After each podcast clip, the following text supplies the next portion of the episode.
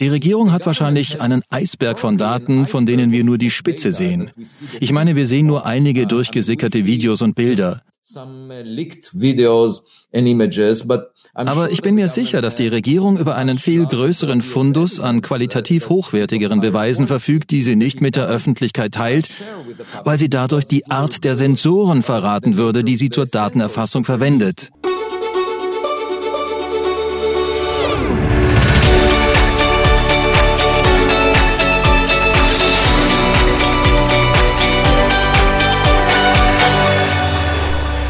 Herzlich willkommen bei Exo Magazin TV, dem Magazin für Freigeister. Was steckt eigentlich hinter den UFOs? Sind es tatsächlich außerirdische Raumschiffe? Bislang war die Beschäftigung mit unidentifizierten Flugobjekten tabu, besonders für Wissenschaftler. Doch der Zeitgeist kommt jetzt ins Rutschen. Nachdem die US-Regierung bekannt gegeben hat, dass sie für eine Vielzahl von registrierten UAPs keinerlei Erklärung hat, prescht nun ein angesehener Wissenschaftler vor. Der Astrophysiker Professor Avi Loeb von der Harvard University will endlich wissen, was hinter dem Phänomen steckt. Er hat das Galileo-Projekt gegründet und will damit das tun, was die Wissenschaft seit 70 Jahren versäumt. Wissenschaftliche Beweise sammeln. Nun, Sie sind ja ein angesehener, hochrangiger Wissenschaftler. Sie haben die Black Hole Initiative der Harvard University gegründet, sind Direktor des Institute for Theory and Computation am Harvard Smithsonian Center für Astrophysik und Sie haben viele Jahre lang den Lehrstuhl für Astronomie in Harvard inne gehabt. Sie könnten also ein sehr bequemes Leben als angesehener Wissenschaftler führen. Aber jetzt haben Sie vor, ausgerechnet nach UFOs zu suchen. Darf ich Sie mal fragen, warum haben Sie als nüchterner Wissenschaftler beschlossen, Ihren Ruf aufs Spiel zu setzen? Nun ja, weil die Etiketten, die ich mir im Laufe der Jahre erworben habe, nicht so wichtig sind. Für mich ist die Wissenschaft eine Fortsetzung unserer kindlichen Neugier, bei der wir Fragen über die Welt stellen und versuchen, sie mit der wissenschaftlichen Methode zu beantworten. Und zwar auf der Grundlage von Beweisen. Der Bericht, den die US-Geheimdienste dem Kongress vorgelegt haben, war so spannend, dass er mein Interesse geweckt hat. Es ist an der Zeit, dass dieses Thema mit wissenschaftlichen Methoden angegangen wird und wir qualitativ hochwertige Daten sammeln. Mit einem 1-Meter-Teleskop, das auf ein menschengroßes Objekt in einem Kilometer Entfernung gerichtet ist, kann man im Prinzip ein Megapixelbild eines nicht identifizierten Luftphänomens machen. Man kann den Kopf einer Stecknadel erkennen und sogar das Etikett Made in Land X hier auf der Erde oder Made in Exoplanet Y ließe sich von weit weg ablesen. Es geht hier nicht um eine philosophische Debatte, sondern nur darum, genügend gute Daten zu bekommen und herauszufinden, was es mit diesen erstaunlichen Objekten auf sich hat. Und ich denke, es ist an der Zeit, dass dieses Thema nicht mehr nur von Politikern und Militärs diskutiert wird, sondern dass wir es in den Bereich der Wissenschaft verlagern, wo wir es aufklären und weitermachen können. Wenn es sich um etwas Ungewöhnliches handelt, dann wäre das natürlich bemerkenswert. Wenn wir eine banale Erklärung finden, wäre das auch gut, denn dann können wir zu anderen Themen übergehen. Aber ich denke, die derzeitige Situation ist ziemlich unbefriedigend, denn die Wissenschaftler machen sich über das Thema lustig, während die Öffentlichkeit über den Ursprung dieser Objekte spekuliert. Und ich muss sagen, ich interessiere mich seit etwa vier Jahren für dieses Thema. Damals wurde ein sehr ungewöhnliches Objekt entdeckt, das von außerhalb des Sonnensystems kam. Das allererste Objekt von außerhalb des Sonnensystems. Es sah nicht aus wie irgendeiner der Felsbrocken, die wir bisher im Sonnensystem gesehen haben. Der Name war Oumuamua. Und ich habe ein ganzes Buch darüber geschrieben mit dem Titel Extraterrestrial.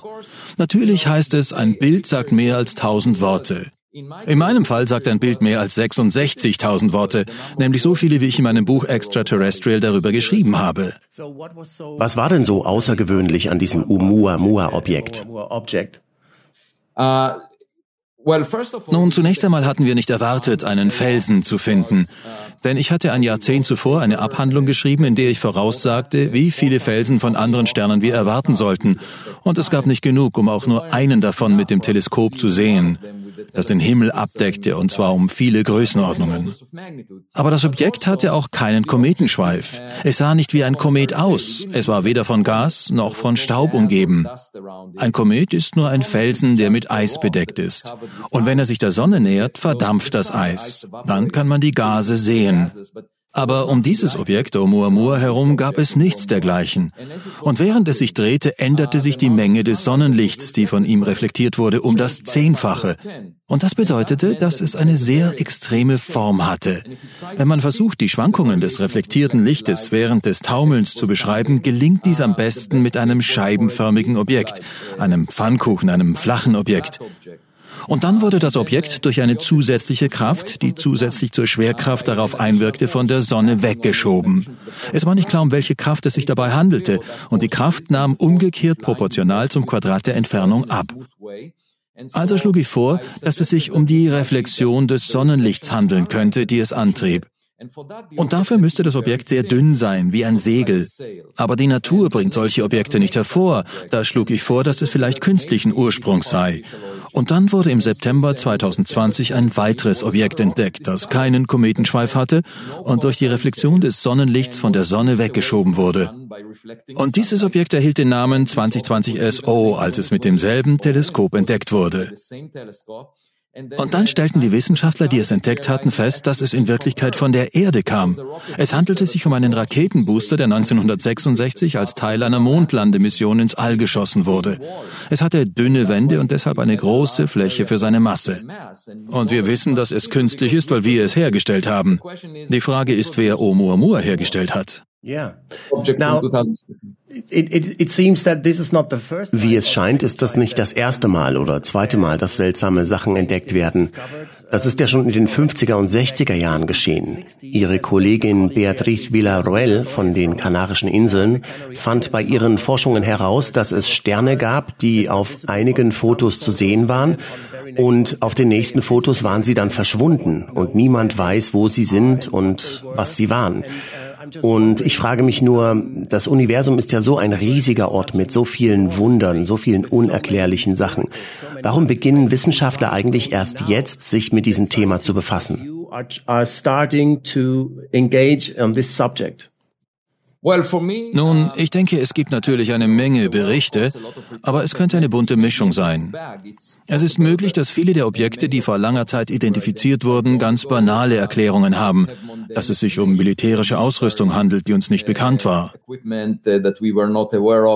Der Punkt ist, dass schon der Fund eines einzigen außerirdischen oder technologischen Objektes gewaltige Auswirkungen auf die Menschheit hätte. Und deshalb ist es mir egal, ob 99 Prozent aller Berichte banale Erklärungen haben. Was wir tun, ist wie bei einem Angelausflug. Wir suchen nach diesen seltenen Fischen, die sich in unseren Haken verfangen, also in den Teleskopen, die wir benutzen und die darauf hinweisen, dass sie von irgendwo anders herkommen. Und warum ist das selbstverständlich? Warum ist das nicht spekulativ?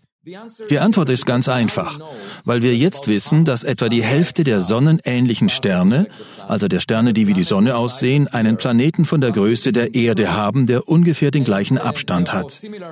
Auf diesen Planeten, von denen es allein in der Milchstraße mehrere Milliarden gibt, könnten also ähnliche Bedingungen geherrscht haben. Und hinzu kommt, dass die meisten Sterne Milliarden Jahre vor der Sonne entstanden sind. Stellen Sie sich also eine Zivilisation vor, die technologisch so weit fortgeschritten ist wie wir. Wir sind dabei, eine künstliche Intelligenz zu entwickeln, die in den nächsten Jahren Autos fahren und medizinische Entscheidungen treffen wird. Stellen Sie sich vor, Sie schicken ein solches System künstlicher Intelligenz ins All. Es wird selbstständig agieren, nachdem es trainiert wurde. Das ist so, als würde man Kinder in die Welt schicken, nachdem man sie erzogen hat und sie selbstständig werden. Man braucht nicht mit ihnen zu kommunizieren. Sie können selbstständig agieren, indem sie den Richtlinien folgen, die man ihnen gibt. Und wenn eine andere technologische Zivilisation genügend Sonden schickt, die sich selbst mit 3D-Druck replizieren können, wenn sie auf anderen Planeten landen, könnte die Galaxie innerhalb von einer Milliarde Jahren voll von solchen Sonden auf allen bewohnbaren Planeten sein. Das ist genug Zeit, um die gesamte Galaxie zu bevölkern. Sie sind nicht deshalb hier, weil es uns gibt, es ist keine Reaktion auf unsere Signale oder so, sondern einfach nur, weil sie überall sind. Und damit wir herausfinden können, ob das die Wirklichkeit ist, in der wir leben, sollten wir durch unser Fenster schauen. Wissen Sie, wir können uns natürlich von unseren Fenstern fernhalten, die Vorhänge zuziehen und sagen, wir sind die Klügsten, wir haben keine Nachbarn. Aber bloß weil wir nicht durch die Fenster schauen, werden wir deshalb nicht unsere Nachbarn los. Wir sind vielleicht gar nicht das klügste Kind in der Nachbarschaft. Ja, nun, das SETI-Projekt sucht ja schon seit Jahrzehnten nach außerirdischer Intelligenz oder Anzeichen dafür und hat nichts gefunden. Ich habe mit Frank Drake gesprochen. Er sagte, wir machen Fortschritte, aber bislang keine Ergebnisse. Und ich habe auch Seth Shostak interviewt. Der sagt im Grunde das Gleiche. Was lässt Sie glauben, dass Sie erfolgreich sein werden? Weil der Ansatz, den die SETI-Gemeinschaft in den letzten 70 Jahren verfolgt hat, meiner Meinung nach ganz verfehlt ist. Sie suchen nach Radiosignalen oder anderen Arten von elektromagnetischen Signalen. Das ist so, als würde man versuchen, ein Telefongespräch zu führen. Und denken Sie nur an uns.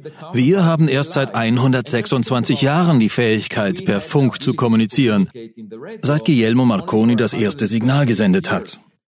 Es gibt also nur ein sehr kleines Zeitfenster, in dem wir in der Lage waren, mit unseren Teleskopen Radiosignale zu empfangen und das in den 4,5 Milliarden Jahren, in denen die Erde existiert. Es ist also ein sehr enges Fenster und einen anderen Partner zu finden, der sich genau in der gleichen Entwicklungsphase befindet, dürfte unwahrscheinlich sein. Wenn man jedoch nach Geräten sucht, die in den Weltraum geschickt wurden, wir haben ja Voyager und New Horizons geschickt, die das Sonnensystem verlassen werden. Und wir werden noch viele weitere solcher Objekte losschicken. Der Punkt ist, stellen Sie sich vor, dass eine andere Zivilisation, die vor uns lebte, Ausrüstung ins All geschickt hat.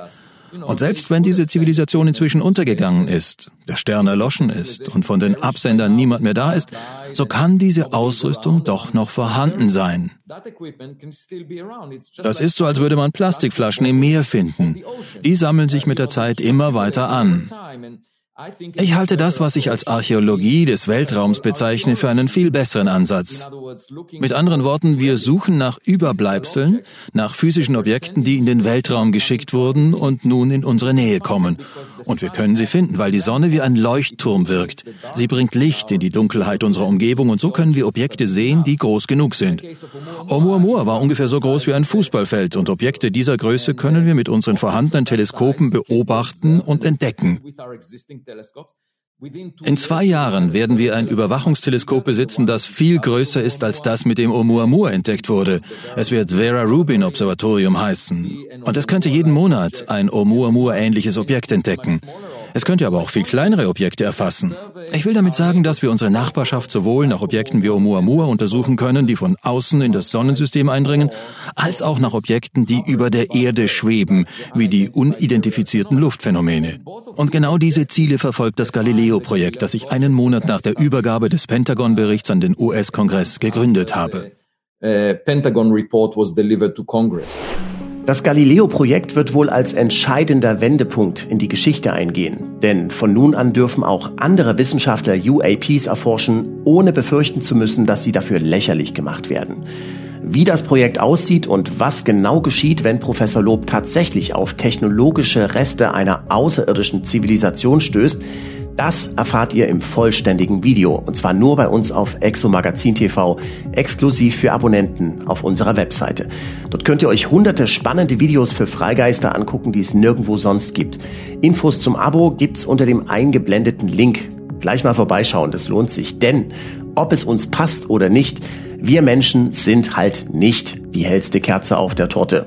Und wenn wir das verstanden haben, wird sich einiges auf dem Planeten ändern. Es kann ja nur noch besser werden.